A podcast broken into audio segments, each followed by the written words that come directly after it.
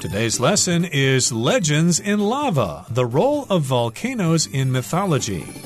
Hi, everybody. My name is Roger. And my name is Helen. And today we are going to talk about volcanoes. And we could talk about the scientific aspects of volcanoes, whether they're going to erupt, where the lava is coming from. But actually, today we're going to be focusing on volcanic legends, stories that are based on volcanoes. And these stories come from all over the world. Right. So the title is Legends in Lava. That's the first part of the title. And legend is a very old and popular story, but when we talk about a legend, we're not sure if that story is actually true or not. There are a lot of legends in ancient Greece and in ancient Rome, and these legends usually surround heroes, but we are not sure if these heroes actually lived, if the things that they did are actually true. Exactly. And of course, lava is the molten rock that comes out of a volcano. So, of course, we've got a couple of L words here to give you a rather catchy sounding title Legends in Lava, the role of volcanoes in mythology. And we'll begin begin our lesson by looking at the first paragraph and introduce this topic to you. Legends in Lava The Role of Volcanoes in Mythology. Volcanoes have fascinated humankind with their earth shaking eruptions and fiery displays for ages. It's no wonder, then, that they've played prominent roles in myths from around the world. Here are just a few of the many legends about these powerful forces of nature. 大家好，标题中我们来介绍名词 legend，它的意思是传说故事、传说或是传奇人物。例如，Morris wasn't sure whether his uncle's story was true or just a legend. Morris 不确定他叔叔说的故事是真的，或者只是个传说故事。又或者说 Rick is a legend at the local bowling alley. Rick 在当地的保龄球馆是个传奇人物。接下来我们看到名词 volcano，它的意思是火山。例如，The city was built near an active volcano。这个城市建在一座活火山附近。又或者说，The ash cloud of the volcano could be seen from space。从太空可以看到这个火山的火山灰云。另外，补充这个字的相关形容词 volcanic。V O L C A N I C volcanic，有火山的或是由火山引发的意思。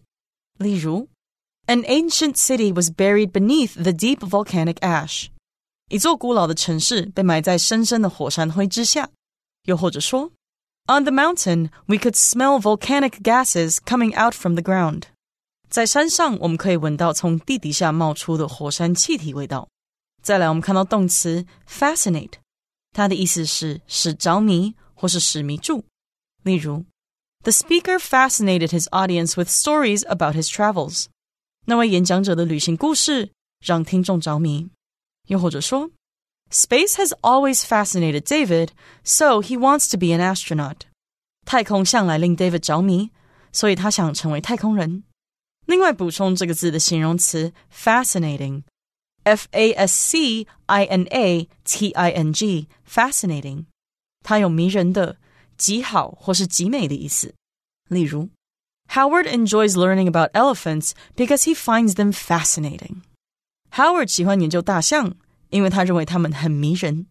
又或者说，There are many fascinating sights to be seen as you hike up this mountain。当你爬上这座山时，可以看到许多迷人的景色。 接下来我们看到形容词 prominent，这个字的意思是重要的、杰出的、著名的或是显著的。例如，Barbara's father has a prominent position in the university faculty。Barbara 的父亲在该大学教员中占有重要地位。或是，Taipei One o One is Taipei's most prominent site。台北一零一大楼是台北最显眼的景点。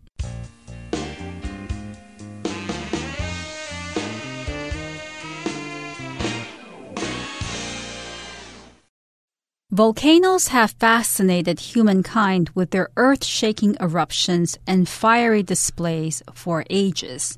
So it's true that human beings have been fascinated by volcanoes for a very long time. Fascinate here means to interest and to delight in a certain way. So if you are fascinated, it means you are interested and you are delighted by something. And here it's volcanoes that delight and fascinate human beings. And it's because volcanoes have earth shaking eruptions. An eruption is a bursting forth or bursting out of something, such as lava, which is the very hot liquid that comes out of volcanoes. When a volcano erupts or when eruption occurs, it means fiery lava comes out of the volcano. And fiery means having a lot of fire or burning very strongly. Yep, we love volcanoes, of course. They're fascinating. And uh, the reason we are fascinated by them is because sometimes they have these earth shaking eruptions. And they also have these fiery displays. Of course, that's when they erupt. And that's how we say an, a volcano gives off smoke and lava. It erupts. And an eruption, of course, is the noun form. And if something's fiery, well, it's like fire. And so we're always looking for news stories about various volcanoes around the world that are erupting or about to erupt. Like I remember when uh, Mount St. Helens erupted way back, what was that, 1980 or something? That was quite some time ago. And then there was the eruption of Mount Pinatubo in the Philippines in the 1990s, I believed. And of course, there are lots of other examples of volcanoes erupting. Yes, and it's no wonder then that they've played prominent roles in myths from around the world. So we're saying that since volcanoes have fascinated humankind for such a long time, it's no wonder that these volcanoes or volcanoes around the world have played prominent roles in myths. Now, prominent means important or central, and since volcanoes have a role in myths, we can say that these roles aren't just minor roles, they're important roles. So they have a central place in myths from around the world. A myth, of course, is a story about a past, and it's different from legends because a myth is usually explain something that human beings want to understand, like how the world came about, why were humans created, is there a God? So myths answer such questions, such deep questions, whereas legends are just stories that don't have these deep philosophical meanings. Yep, nowadays, of course, we have learned from science that volcanoes have to do with uh, molten rock underground and they have to do with the plate tectonics and things like that. So we pretty much understand why they erupt, but in the past they had no idea. So they came up with these rather interesting stories, these myths that explained what volcanoes volcanoes are all about, and we've got some interesting stories to present to you in today's program. So, here are just a few of the many legends about these powerful forces of nature. A force of nature, of course, refers to a natural phenomenon like a volcano or an earthquake or a tornado or a typhoon. Okay, that brings us to the end of the first part of our lesson for today. Let's talk about a Greek myth concerning volcanoes right now. The Greek god Hephaestus had a difficult beginning. Upon his birth, his mother Hera found him so ugly that she threw him down from Mount Olympus. Fortunately, some nymphs took him in and taught him to be a master blacksmith. He soon built a forge deep in the volcano Mount Etna, where he crafted the most beautiful jewelry and powerful weapons. And to this day, when Etna thunders with volcanic activity, people say it's the sound of Hephaestus's hammer. 最后第二部分，我们看到单字 forge，它是名词，指的是熔铁炉，也可以是冶炼厂或是铁工厂。例如，We saw an ancient forge in the basement during our tour of a mid-century castle。在参观一座中世纪城堡时，我们在地下室看到了一个古老的熔铁炉。 另外，这个字也可以做动词使用，意思是锻造或是伪造。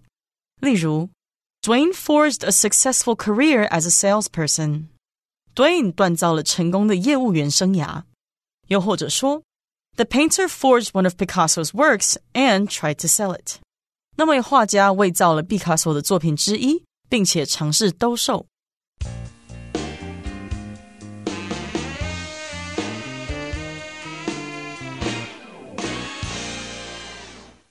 The Greek god Hephaestus had a difficult beginning. Upon his birth, his mother Hera found him so ugly that she threw him down from Mount Olympus.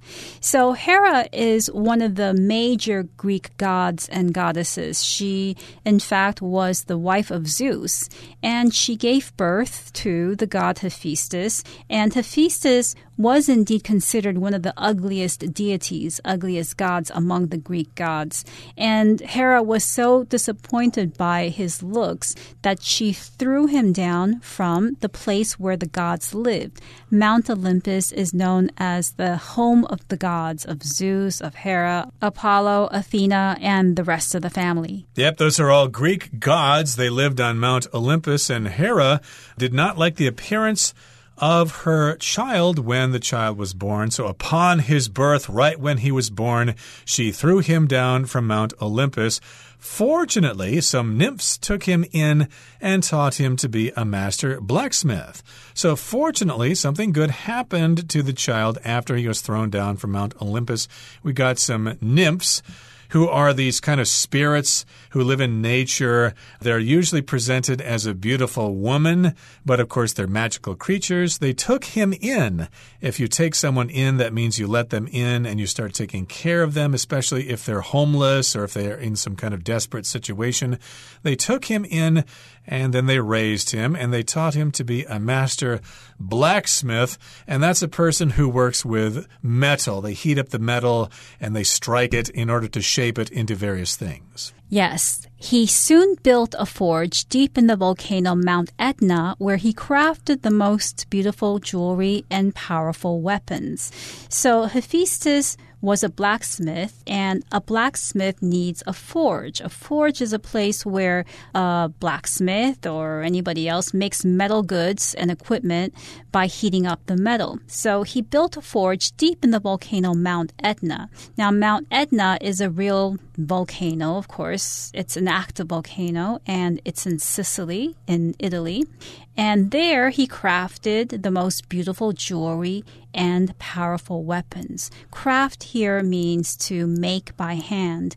Usually it's to make skillfully. If you say someone crafted something, it means that person made it with a lot of skill. Right, and he had a lot of skill to craft those pieces of jewelry and those powerful weapons. Of course, jewelry is what uh, people wear on their bodies to make them look better. And to this day, when Etna thunders with volcanic activity, people say it's the sound of Hephaestus's hammer. So to this day, even up to modern times, people say that yes, when this mountain or this volcano thunders with volcanic activity, we're actually hearing the sound of Hephaestus working in his forge with a hammer. I can imagine that. That does sound like a big hammer bashing on some metal after it's been heated. And here we're using the word thunder as a verb. Thunder is usually a noun. Sometimes when you see lightning in the sky, it's followed by the sound of thunder. But here, thunder is being used as a verb, which means it just creates the sound of thunder. And it thunders with volcanic activity. People can hear the volcano rumbling or the ground rumbling, and they think, oh, that's just Hephaestus working in his forge. Okay, that brings us to the end of the second part of our lesson. Let's go on now to Hawaii. In a Hawaiian myth, the volcano goddess Pele, who lives in the volcano Kilauea, sends her sister Hi'iaka out to find Pele's lost love, Lohiau.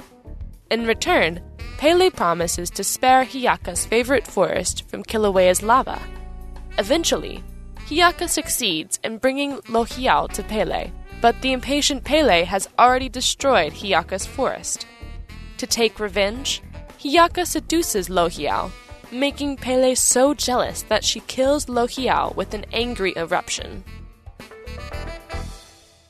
In a Hawaiian myth, the volcano goddess Pele, who lives in the volcano Kilauea, sends her sister Hi'iaka out to find Pele's lost love, Lohiau. So here we're talking about a myth in Hawaii, which is why we call it a Hawaiian myth. And in this myth, we have a volcano goddess Her name is Pele, and she lives in a volcano called Kilauea. And she sends her sister, whose name is Hi'iaka, to find her own love, Pele's lost love, and this lost love's name is Lohiau. Right. So, of course, Pele lives in the volcano and uh, she's lonely and she misses her lost love. Where is Lohiau? I wonder where he went. Hey, sister, my dear sister Hi'iaka, can you go out and look for him? I'm heartbroken. I'd like to get back together with him again. And in return, Pele promises to spare Hi'iaka's favorite forest from Kilauea's lava. So, of course, the sister would like to help out her sister, of course, but uh, in this particular case, she might be demanding some sort of payment. Yeah, what are you going to give me in return? What are you going to give me for my favor? I'll do this for you, and then you can do something for me. So Pele promises, well, I tell you what, if you go out and find my lost love, Lohiau, I will spare your favorite forest from the lava from Kilauea. Okay, so if you spare somebody, you make sure that no harm comes to them when harm was going to come. So, for example, if you committed a crime in front of the king and the king was going to sentence you to death, for some reason the king might spare your life. Well, you still committed this crime. I still think uh, you don't deserve to die, so I'm going to spare you. I'm not going to let you suffer the death penalty. Right. You can also spare someone from an unpleasant situation or an unpleasant experience. For instance, I could say, I'll drive you to the airport. That way, you will be spared from having to carry your heavy luggage on the MRT. So, spare somebody from something can mean to keep them from danger, but also to prevent them from having to go through an unpleasant situation. And here, spare, of course, is being used as a verb, but it could also be used as an adjective. It refers to something extra that you have, especially in your car. You probably have a spare tire in your car. In case you get a flat tire on the highway, you can just switch the flat tire out with the spare tire and you're good to go. But in this particular case, again, Pele wants her sister to go out and look for her lost love.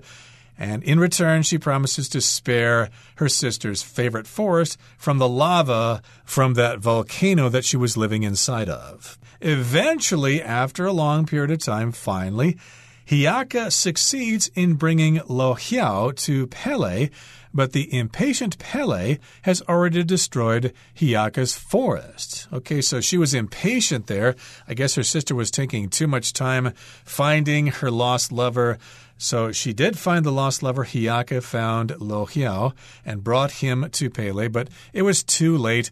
Pele was already impatient and had already destroyed the forest. And of course, Hi'iaka was not happy about that, and she wanted revenge. To take revenge, Hi'iaka seduces Lohiau making Pele so jealous that she kills Lohiau with an angry eruption.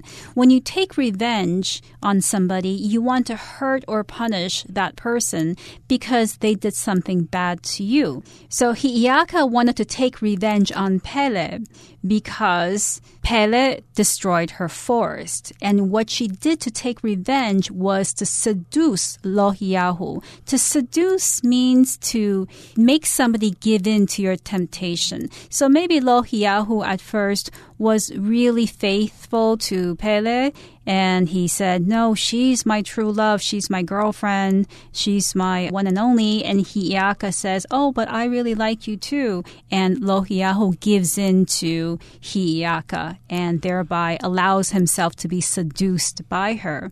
And as a result, Pele was so jealous that she kills Lohiahu with an angry eruption. Interesting. Okay, so we got the phrase to take revenge. You could also say to get revenge on somebody. I've heard people here use the word revenge by itself. I'm going to revenge you, but no, we don't use it that way. You'd have to say, I'm going to get revenge on you, or I'm going to take revenge on you. I'm going to get back at you because you did something mean to me. I'm going to get revenge on you. And indeed, Pele had destroyed the forest. Hi'iaka was very upset about that and she wanted to get revenge, so she seduced Lohiau. She started to come on to him and she started to make herself kind of attractive so that he would be tempted. And I guess it worked because that made Pele very angry. And she did not take her anger out on her dear sister. She decided to take her anger out on her lover. How could you betray me like that? You're breaking my heart. So I'm going to get revenge on you by killing you. And of course, she had the power to do so because she could create an angry eruption from that volcano that she was living inside of. So there you have it. We've introduced a couple of volcano legends for you today. And uh, please join us next time because we're going to introduce some more myths to you. We've got an Aztec one, and then we've got one from the Maoris in New Zealand. Okay, so please join us then. But right now, we're going to listen to Hanny, our Chinese teacher.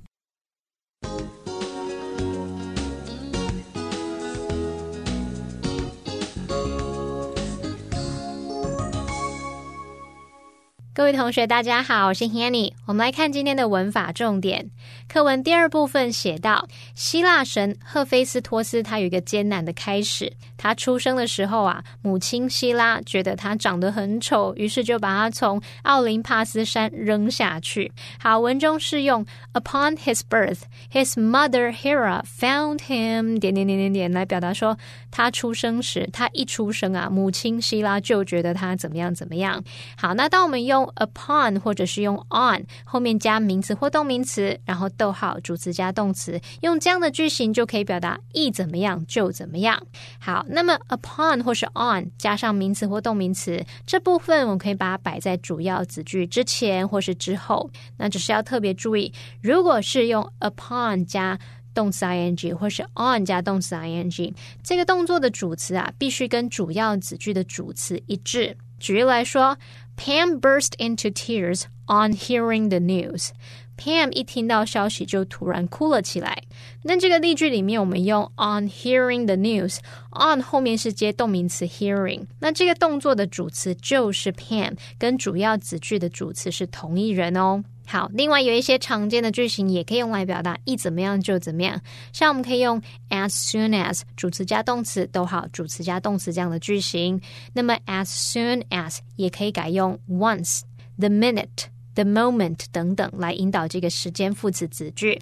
举例来说，I'll text you once I get there。 那么 once I get there 也可以把它说成 as soon as I get there, the minute I get there 等等都可以。这个意思就是说我一到那里就会传讯息给你的。好，那课文接着写到说，幸运的是，一些仙女收留了他，并教导他成为一名手艺高超的铁匠。那文中是用 took him in 来表达收留他。那么 take in 它就有这种收留、收养的意思。那这时候可以写作 take somebody in 或是 take in somebody。受词除了用人，也可以用动物。举例来说，Our neighbor took in a stray cat last week。我们的邻居上周收留了一只流浪猫。好，那这边也补充一下 take in 的其他用法哦。好，第一个 take in 呢，可以表达观赏、欣赏。我们可以用 take in something 来表达欣赏景色啊、参观景点、观看电影等等。举例来说。We sat on the beach and took in the view。我们坐在沙滩上欣赏景色。第二个，我们可以用 take in 去表达摄取、吸收。那其实也可以表达像讯息啊、资料、知识等等的理解、吸收。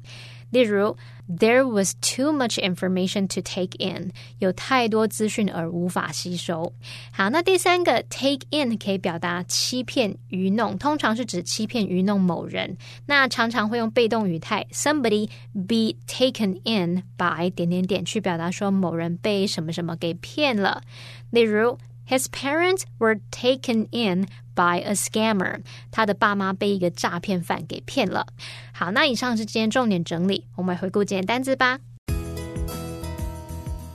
Legend. Different cultures have various legends about how the world was created. Volcano. When the volcano erupted, it sent smoke high into the sky. Fascinate. Dr. Nelson's lesson about dinosaurs fascinated the class. Prominent. With his powerful speeches, the young mayor established himself as prominent politician. Myth. Kara's grandmother likes to tell Kara myths about how the animals got their unique characteristics. Forge. The blacksmith used the hot forge and a hammer to shape the steel sword. Craft. Jake carefully crafted a beautiful sculpture from the clay.